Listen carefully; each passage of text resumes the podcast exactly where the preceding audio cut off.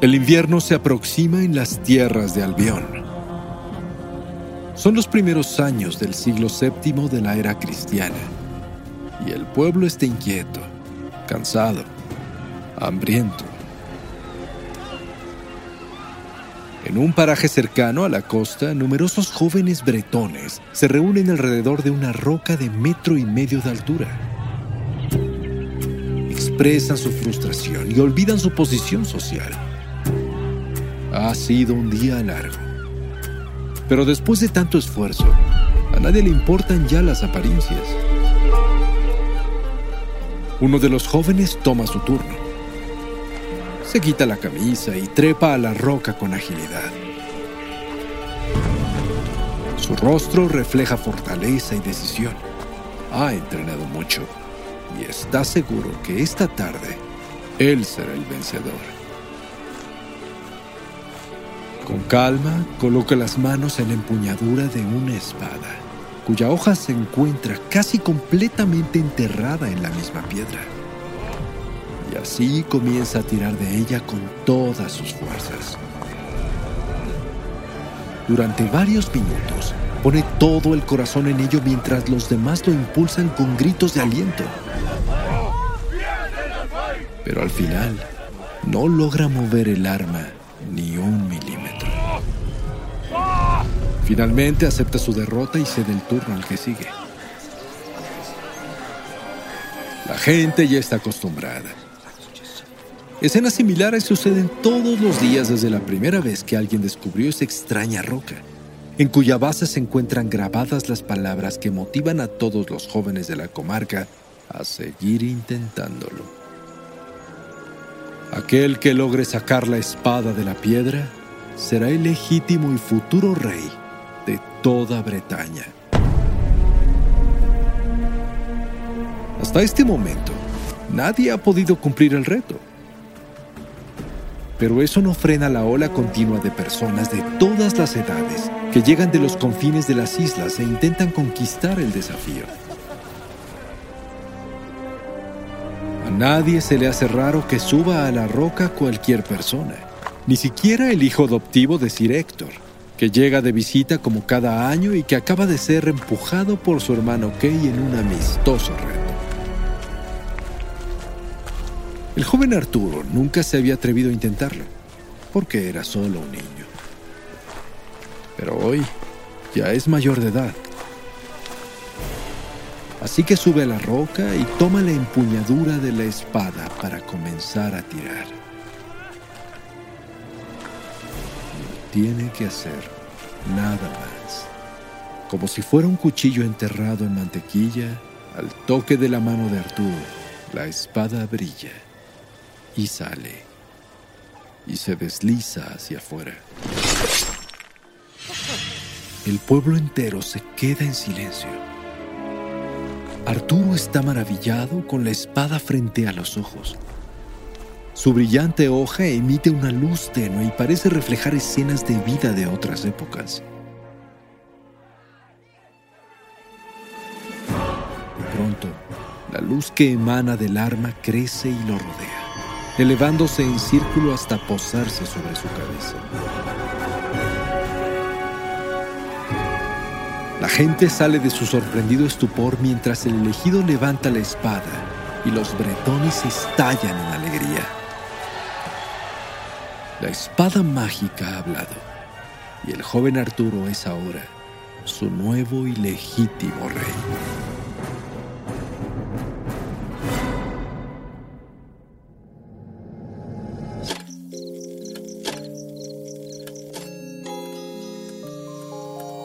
cuando la oscuridad es interrumpida por tres campanadas. La intersección del día y la noche se transforma en un umbral listo para ser cruzado. Cierra los ojos, abre la mente. Sé bienvenido a Sapiens Arcana.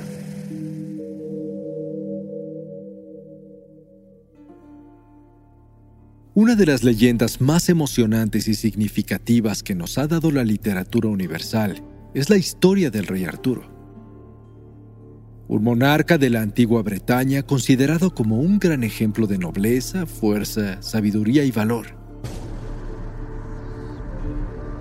Su historia plagada de aventuras, magia y profundo simbolismo se forma a través de docenas de relatos contados por distintos autores, con narraciones publicadas desde principios de la Edad Media y en años posteriores, incluso hasta nuestros días. Un rey que construyó una era, rodeado de personas extraordinarias y de aventuras increíbles. ¿Quién no ha escuchado hablar del mago Merlín? el caballero Lancelot, la reina Ginebra o el hada Morgana. Del extraordinario reino de Camelot, de la poderosa espada Excalibur o los caballeros de la mesa redonda. Todos ellos y más son los elementos clave en el conjunto de historias al que se terminó llamando mito artúrico o leyendas arturianas Relatos apasionantes con el poder de conquistar a todo tipo de personas de todas las edades en todo el mundo. Pero, ¿qué es lo que hace que estas historias sean tan atractivas? A lo largo de los siglos, incontables entusiastas han leído, escrito e interpretado continuamente los múltiples aspectos de la leyenda.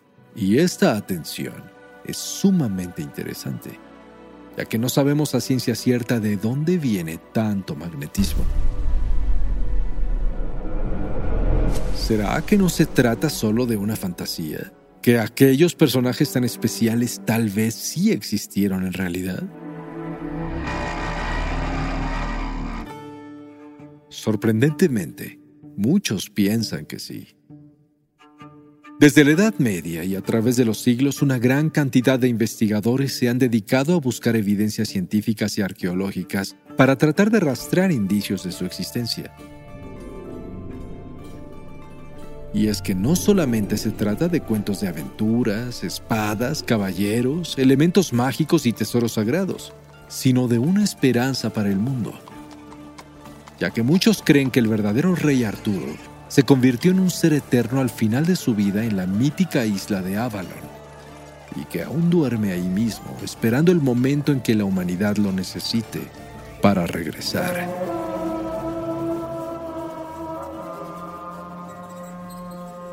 El estudio de las leyendas arturianas está completamente contenido en lo que llaman la materia de Bretaña, un conjunto de textos medievales que contienen información sobre las antiguas tradiciones y folclore de las islas británicas, así como de su cultura, particularmente de los celtas, y por supuesto de todo lo que tenga que ver con el rey Arturo. Se cree que el compendio se creó para fomentar el nacionalismo entre los divididos reinos británicos, los cuales al caer el imperio romano vivieron durante mucho tiempo bajo el continuo asedio de ejércitos invasores que buscaban quedarse con el territorio.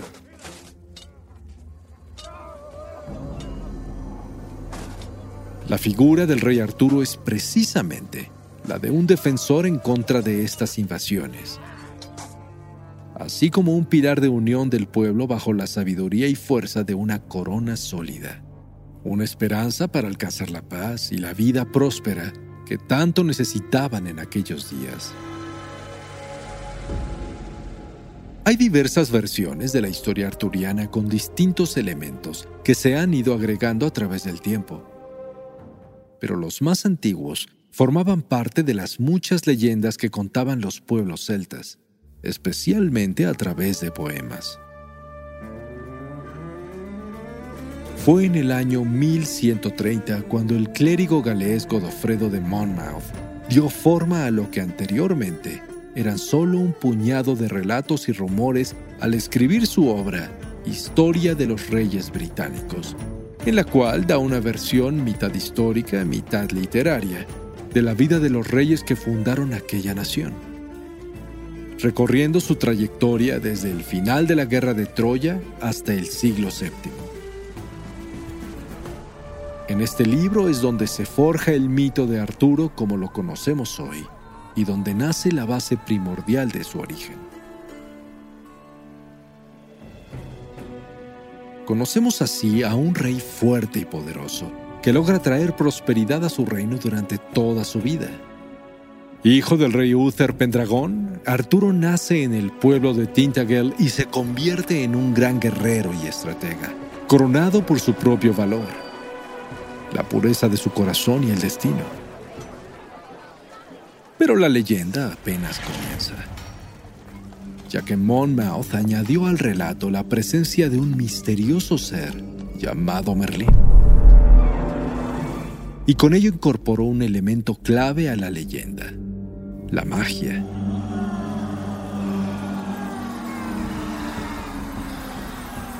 Consejero y mentor del rey, Merlín era un hechicero, nigromante y vidente que impacta de forma muy poderosa la vida de Arturo y de todos los que le rodean. Con su ayuda y la de un grupo de nobles caballeros, Arturo defiende a su reino de los ataques invasores, además de conquistar diversas zonas del norte europeo.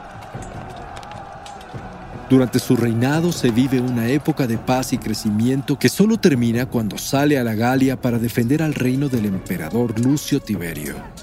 Y su sobrino Mordred roba el trono en su ausencia.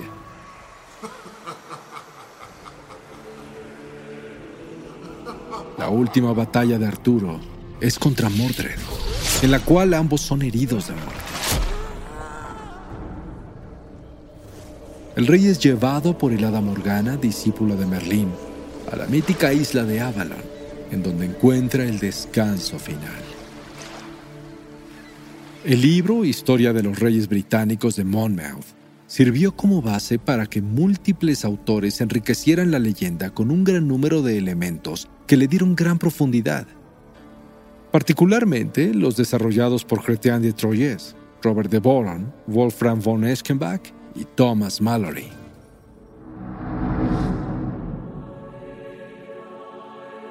Y así la historia de Arturo deja de ser ordinaria y se vuelve extraordinaria, adquiriendo nuevos niveles de misticismo y magia, además de pasajes muy emotivos y elementos simbólicos que llegan a tocar las fibras esenciales de la existencia y la naturaleza humana.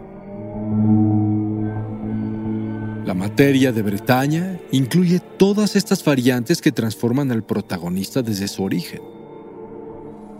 Así sabemos que el rey Uther deseaba a la dama Igraine y le engañó a través de la magia de Merlín para concebir a Arturo. Este, rechazado por su madre, fue adoptado y criado por el caballero Héctor, padre de Kay, su identidad se reveló cuando Arturo logró sacar una espada mágica clavada en una piedra, lo que marcó su destino como el legítimo y futuro rey de toda Bretaña.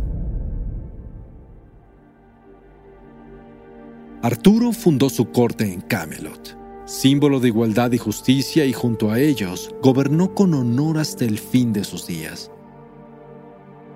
Durante su reinado fue el protector de Bretaña, logrando grandes victorias y extraordinarias proezas. Además, entre sus deberes estaba el de encontrar y custodiar el Santo Grial, con el que Cristo departió vino en la última cena. Y sí, si sus caballeros lo encontraron después de una larga e incansable búsqueda que conforma una parte muy importante de todo el mito artúrico.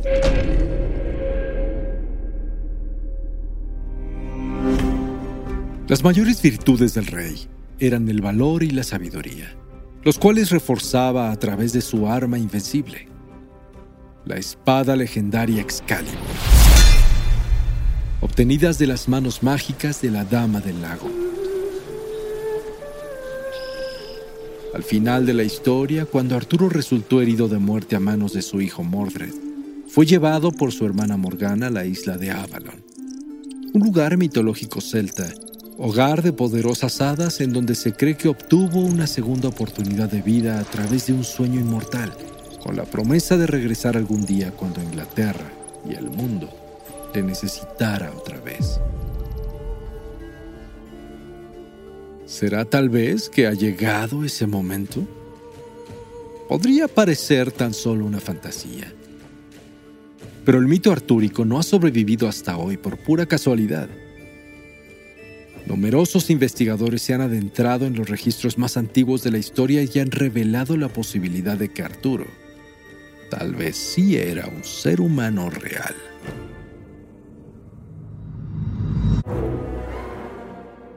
Las leyendas arturianas han sido estudiadas y analizadas tanto por su valor cultural como su contenido oculto, su simbolismo y posible conexión con personajes históricos. No hay testimonios arqueológicos fiables que permitan certificar la existencia histórica del rey Arturo, pero sí se han encontrado ciertos eventos y personajes que podrían ser la raíz auténtica del mito. En el siglo IX, el galés Nennius menciona en su obra Historia Britonum a un importante comandante militar llamado Arturo quien luchó contra los invasores sajones resultando victorioso en al menos 12 batallas, incluyendo una donde se dice que él solo venció a 960 hombres. Esa mención de Nennius abre un mundo de posibilidades, aunque se describe a Arturo como un gran líder, pero no como un rey.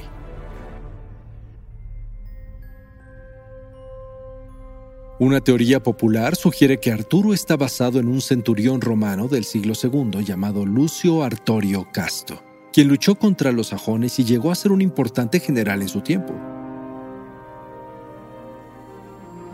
Otra hipótesis interesante sostiene que Arturo pudo haber sido en realidad un rey británico del siglo VI conocido como Riothamos o Rey Supremo, quien dirigió a un ejército hasta Borgoña para tratar de expulsar a los godos.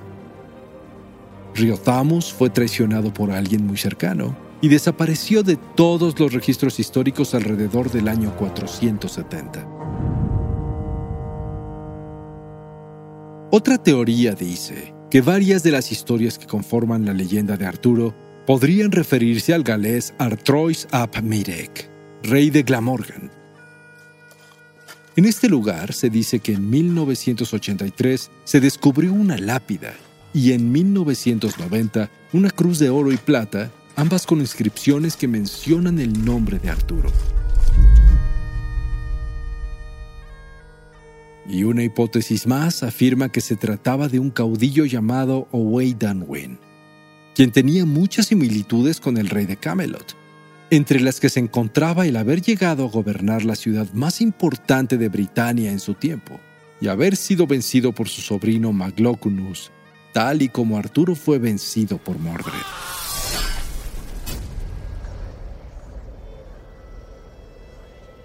La razón primordial de esta teoría es que a Wayne le apodaban el oso.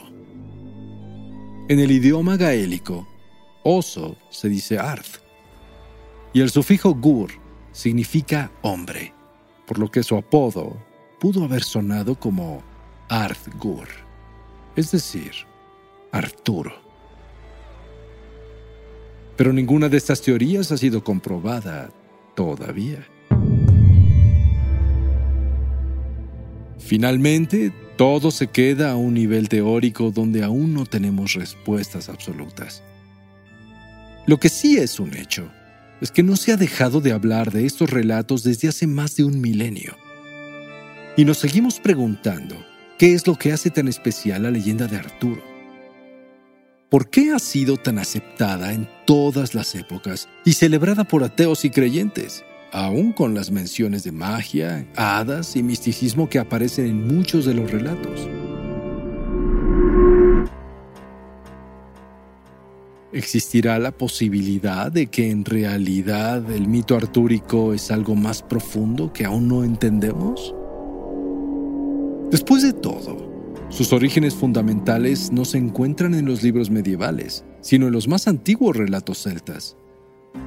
En las enseñanzas históricas de los primeros bretones del principio de nuestra era, de los druidas que aún estaban en contacto con secretos y energías que hoy se han perdido. Es posible que aún no hayamos descifrado el significado real de esta apasionante historia. Pero si hay algo de realidad en ella, la esperanza de volver a ver al rey que duerme en Avalon podría estar más cerca que nunca.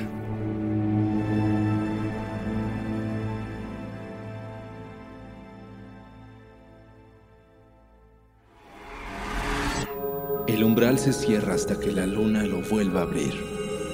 Mientras tanto, abre los ojos y asómate en las grietas del espacio y el tiempo. Y si te atreves, descubrirás qué hay más allá de lo que consideras real. Sapiens Arcana, soñado por Luis Eduardo Castillo, esculpido por Emiliano Quintanar, trazado por Keren Sachaires.